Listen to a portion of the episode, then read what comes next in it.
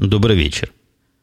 12 июля 2006 года, около 11 часов по среднеамериканскому времени, 81 выпуск подкаста «Атум Путуна».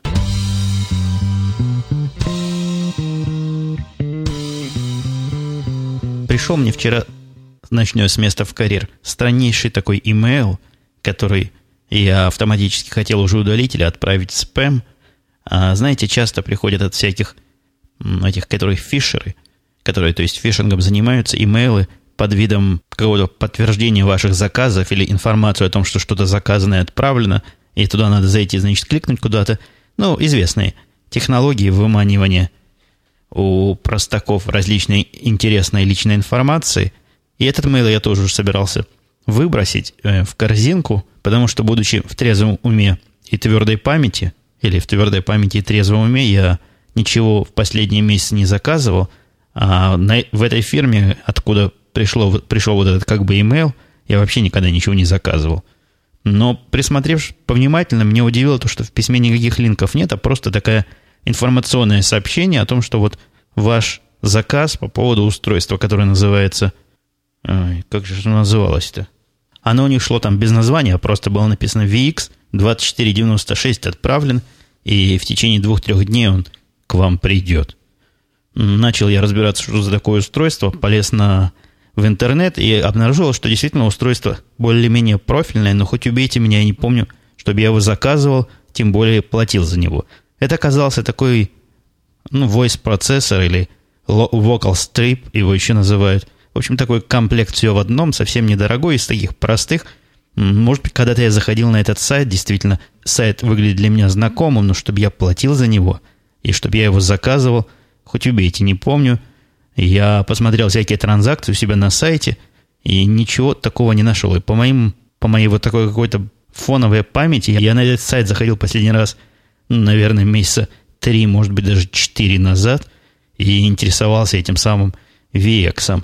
Но, тем не менее, пришел ко мне этот VX сегодня в коробочке, и действительно устройство, действительно стоечное, я его достал оттуда, я не, знаю, что с ним пока делать, то ли с ними связаться и выяснить ситуацию, платила я за него или нет, то ли действительно запаковать обратно, отправить и, и смотреть, что дальше получится. Но пока я его поставил, подключил, как-то оно интересная такая штучка, конечно. Разбираться с ним, конечно, надо. И разбираться я, судя по всему, не так, чего надо накрутил, но тем не менее, тем не менее, вот такая вот вроде бы дармовая штука, я еще буду выяснять, но последняя версия, что эта штука ко мне пришла как-то случайно. Или действительно я ее случайно купил. Ну, посмотрим, разберемся, чем все это дело закончится. Такое вот неожиданное добавление к моей аудиоцепочке совершенно непреднамеренное получилось. Коллега из подкаста «Зарисовки рулика» спрашивает такой вопрос. До того, как ты устроился на свою нынешнюю работу, кто работал? Почему-то кто написал коллега большими всеми буквами. Кто работал на твоем нынешнем месте? Посту. Был ли это более продвинутый программист или наоборот менее, куда теперь его засунули? Но я бы сказал вот в стиле письма, куда бы, куда его теперь задвинули. Уволили, спрашивает дальше Рулик. Это я к тому спрашивает, а он к тому спрашивает, что ты, что я как-то рассказывал, как принимали на работу тебя, потом как принимал на работу ты. Изменились ли требования, на твой взгляд, в этом плане к новым претендентам – Спасибо, пишет Рулик. Спасибо Рулику за вопрос. А также, пока я не забыл и пока не начал отвечать на этот вопрос, спасибо всем тем, кто черкнул мне пару-тройку хороших слов в честь годовалого юбилея. Мне все это было, конечно, приятно получать и приятно читать.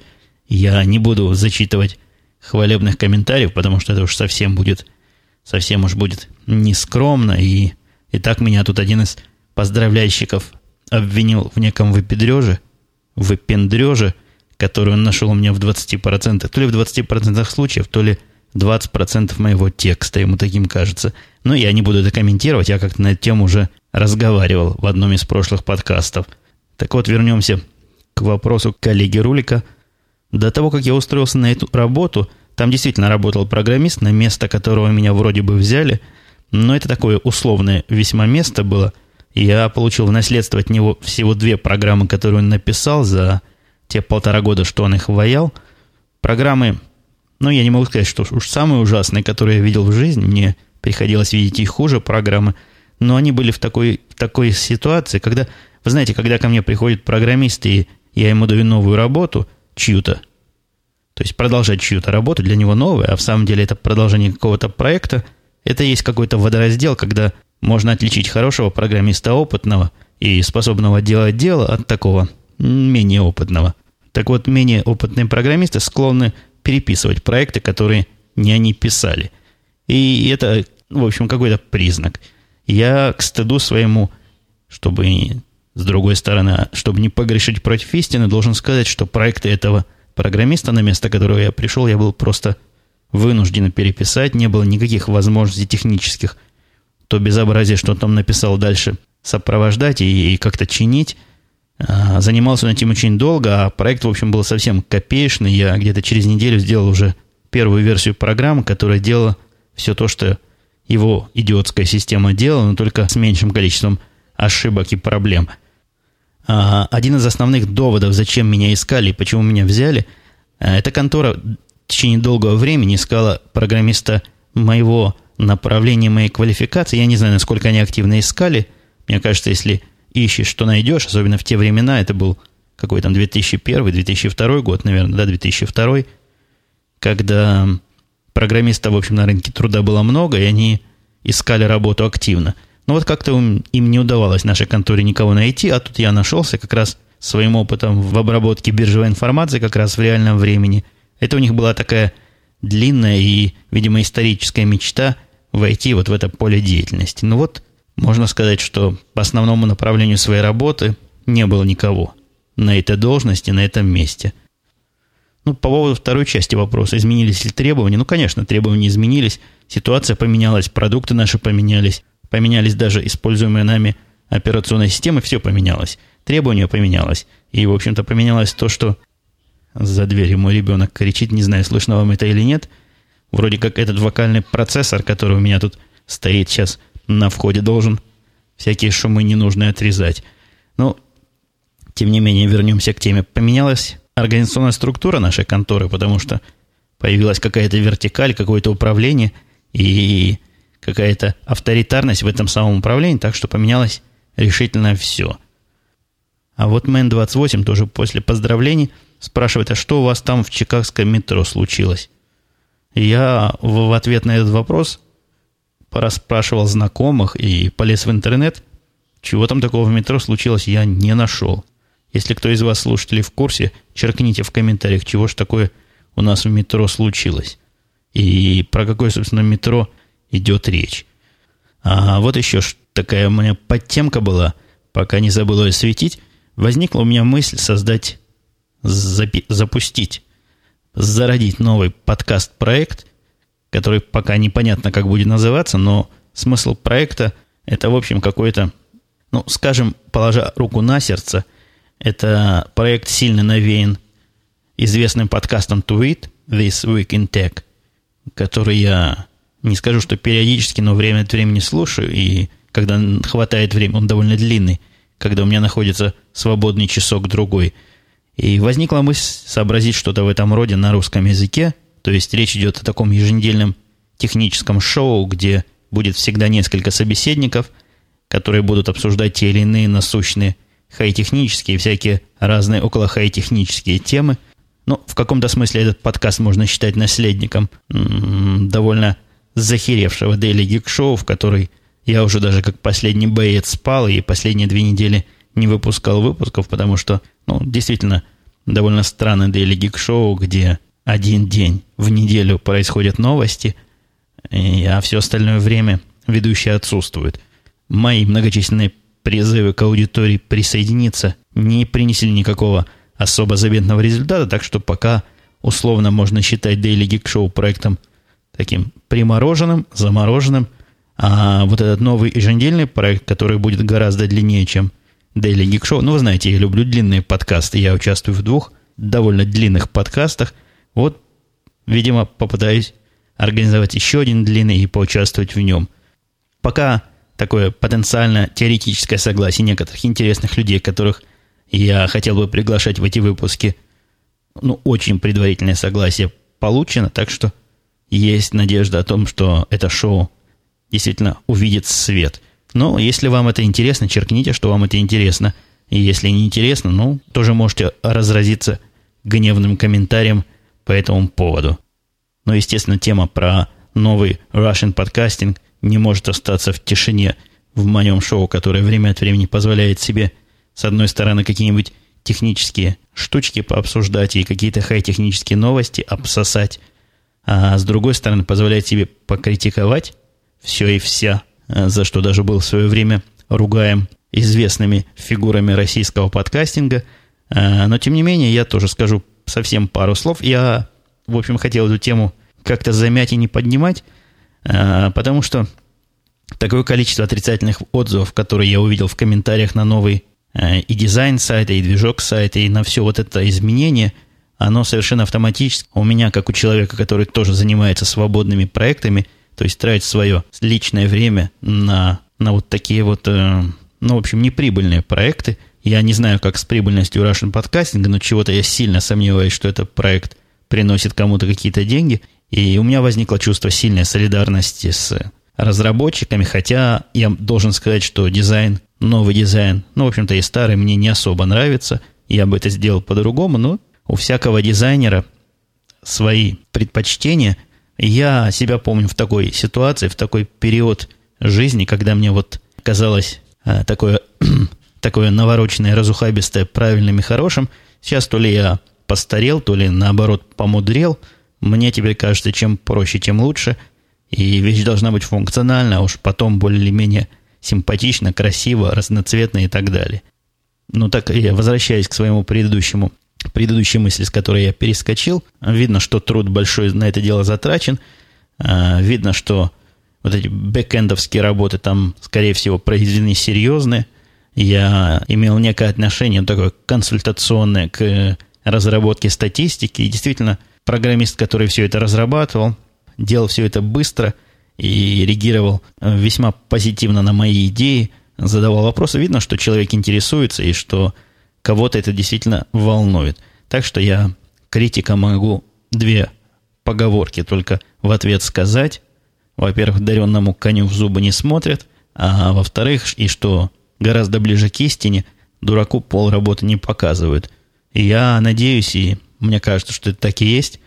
Это еще не все, там еще будут вещи добавляться, и, возможно, будут какие-то полезные и оправданные изменения происходить. Ну, пока мне все-таки пользоваться этим как слушателю довольно сложно. Я надеюсь на лучшее, на то, что все это придет в какое-то взвешенное состояние в конце концов.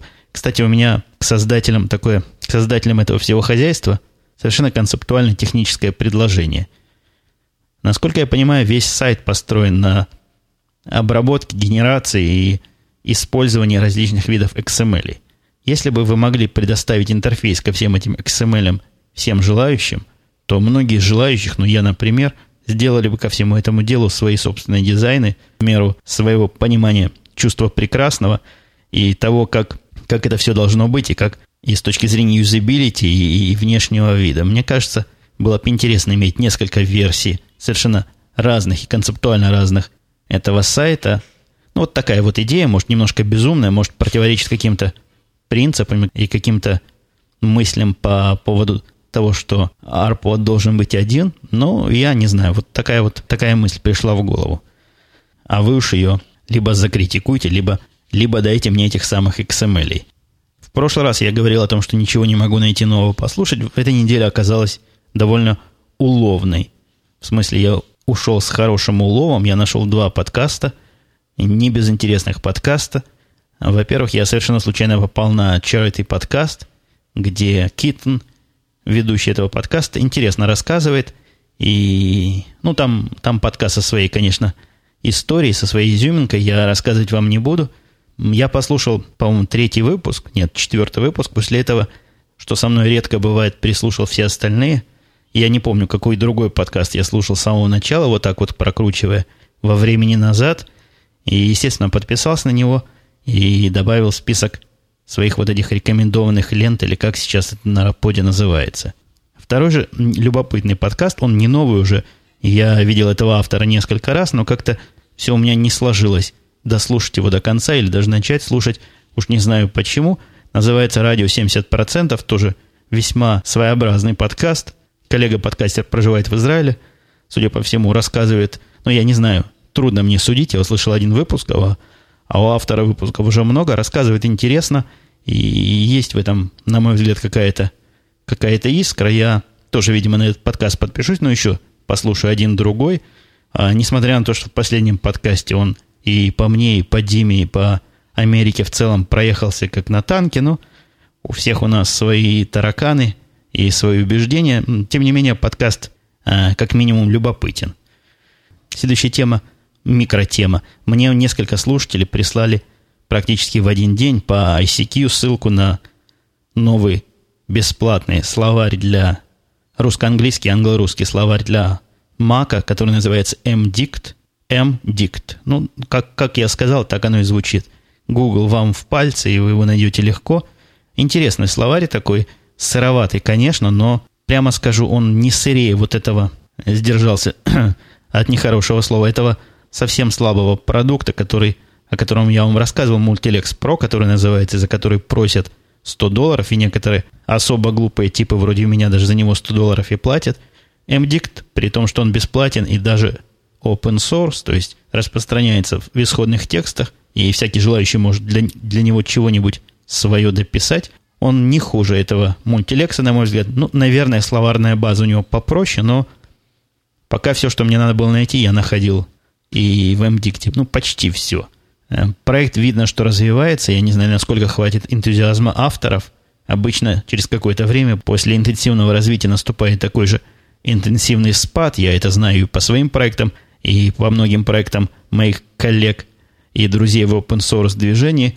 Но пока он как раз идет на пик, и версии выходят быстро. Последняя версия 1.3 весьма продвинутее, чем предыдущая. Так что рекомендую, если вы являетесь счастливым владельцем Макинтоша, найти ее и попробовать. Кстати, о владельцах Макинтошей. Э, с черным моим Мэком возникла такая странная проблема, которая, в общем, даже удивительно... Меня никогда такая проблема с компьютерами не волновала, и, и как-то она никогда не становилась вот таким вот ребром. Э, ситуация такая, что из-за того, что его покрытие, я не знаю, то ли оно металлическое, я уже говорил, то ли металлизированный пластик, оно черное, на нем остаются очень яркие и довольно неприятные отпечатки пальцев. Стоит только схватить совершенно сухой и нежирной обычной рукой за лаптоп, на нем остаются такие э, неприятные разводы и следы. Не то, что меня это уж так сильно волнует, и не то, что это такая уж серьезная проблема, но такая мелочь, но неприятно. Наверняка я не первый, кто с этой проблемой столкнулся, и наверняка умные люди нашли какие-то решения. Мне кажется, было правильное решение обклеить сверху этот Mac какой-нибудь пленочкой, типа как обклеивают айподы. Может, даже кто-то такую пленку уже и производит. Ну или смазать его каким-нибудь таким составом, который будет отталкивать жир с рук или еще что-нибудь этом. Конечно, мне могут посоветовать еще один способ мыть руки перед тем, как трогаешь лаптоп, но как-то совершенно чистые руки оставляют м, довольно сильные и трудно стираемые следы. Мистер Зомби опять радует нас вопросами. Он спросил, а почему же 27 Цельсия это много для серверов. Они вообще-то сами себя охлаждают, как десктоп. Охлаждают, запятая, как десктопы. Им нужно внешнее охлаждение. Ну, почему 27? 27 градусов Цельсия многовато для серверов, особенно для их жестких дисков. Это раз. Не то, что уж совсем много, но тенденция нехорошая намечается, когда температура вырастает до такой, до такой высоты. А по поводу охлаждают себя сами, ну, а как вы себе, простите, это представляете? В каждом сервере такой маленький кондиционер, у которого ответная часть выводится на балкон или куда-то за окно. Сколько бы вентиляторов там не поставить, они, если будут гонять в замкнутом пространстве этот горячий воздух, холоднее от этого никому не станет. Так что тут э, такая термодинамика, знаете ли, никак, никак им самим себя не охладить. Хотя я допускаю, что действительно существуют такие большие сервера, которые вполне могут идти в комплекте с кондиционером – но вот эти наши сервера нуждаются совершенно очевидно и бесповоротно во внешнем охлаждении. Слушатель Марс Лендер, я думаю, я правильно произнес его ник, открывает глаза на то, что разработчики Parallels Desktop, помните, я жаловался о том, что а, вспомнил родину, общаясь с их службой поддержки. Так вот, разработчики этой самой программы ребята из России, пишет слушатель. И не исключено, что родиной запахло именно от нашего соотечественника. Очень концептуально полная такая теория, и действительно, действительно мне поразила какая-то неамериканская, какой-то неамериканский уровень хамства, причем такого, знаете, хамства на ровном месте, без всякой причины и без всякого повода с моей стороны. Это интересное объяснение.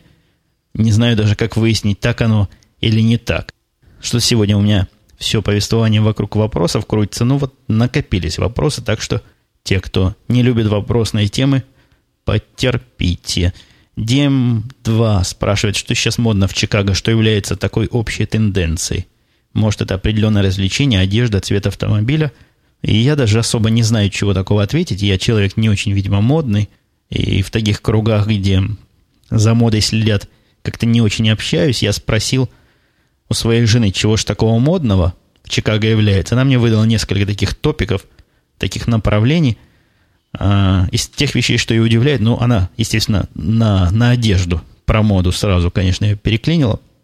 Она говорит, что очень часто можно встретить человека в приличной одежде, чуть ли не в вечернем платье и в таких шлепанцах, ну, как, которые назывались такими то ли китайскими, то ли такие, знаете, где сланцы, не сланцы, уж не помню, как они назывались, где резиновая подошва и сверху еще одна такая резиночка или пару резиночек. И вот ходят люди приличной одежде и в таких сланцах по улицам. Ну, явно какой-то писк моды. А кроме того, еще, это я тоже видел, среди женщин такое принято, носить две майки друг на друга. То есть одевается майка одного цвета, а сверху на нее надевается майка другого цвета. Причем Хорошо бы, чтобы рукава были какой-то разной длины, чтобы было заметно, что маек две. Тоже женщины разных возрастов так ходят, но в основном, конечно, молодые. И третий факт, который мне жена сказала, я, к сожалению, такой красоты на улицах не видал, а она сказала, что тут в магазинах, она любит ходить в магазины сети Gap, такая одежда там для девочек, мальчиков, в смысле для мужчин и женщин, ну, по-моему, для девочек, мальчиков тоже. Так вот, там в отделе нижнего белья продаются такие ночные рубашки с рюшечками, такими замысловатыми. И она утверждает, что несколько раз видела девушек э, в этих самых рубашках, которые ходят по улице и используют эти рубашки как летние, такие легкие платья или, или майки или еще чего-то. Э, мне бы интересно было на это посмотреть, но как-то как-то все не попадались мне такие девушки. Но по поводу цвета автомобиля я даже не знаю – Бывает ли тут такая мода? Я о таком не слыхал. Вот по поводу марки автомобиля в последнее время у нас, я уж не знаю, насколько это связано с популярностью, или с чем-то другим, или с какими-то другими объективными качествами и критериями.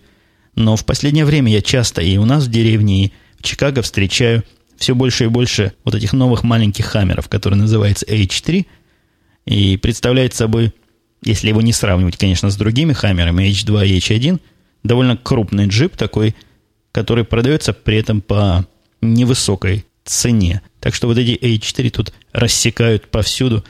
Хотя вроде бы машина для бездорожья, а бездорожья у нас в деревне не найдешь, но многие на, на них как раз и катаются. Ну, вот, пожалуй, все, что я могу сказать про моды. Э, я оглядел темы оставшиеся. Есть от темы, но ни одна из них не влезет в оставшиеся пять минут, поэтому мы поступим – устроим такое Соломоново решение. Ни одну тему поднимать не будем, а сделаем сегодняшний выпуск несколько покороче, чем обычно. А все невысказанные темы, как обычно, перенесем на следующий выпуск, который, как это у нас принято, произойдет через несколько дней. А пока я с вами прощаюсь. Все, услышимся. Пока.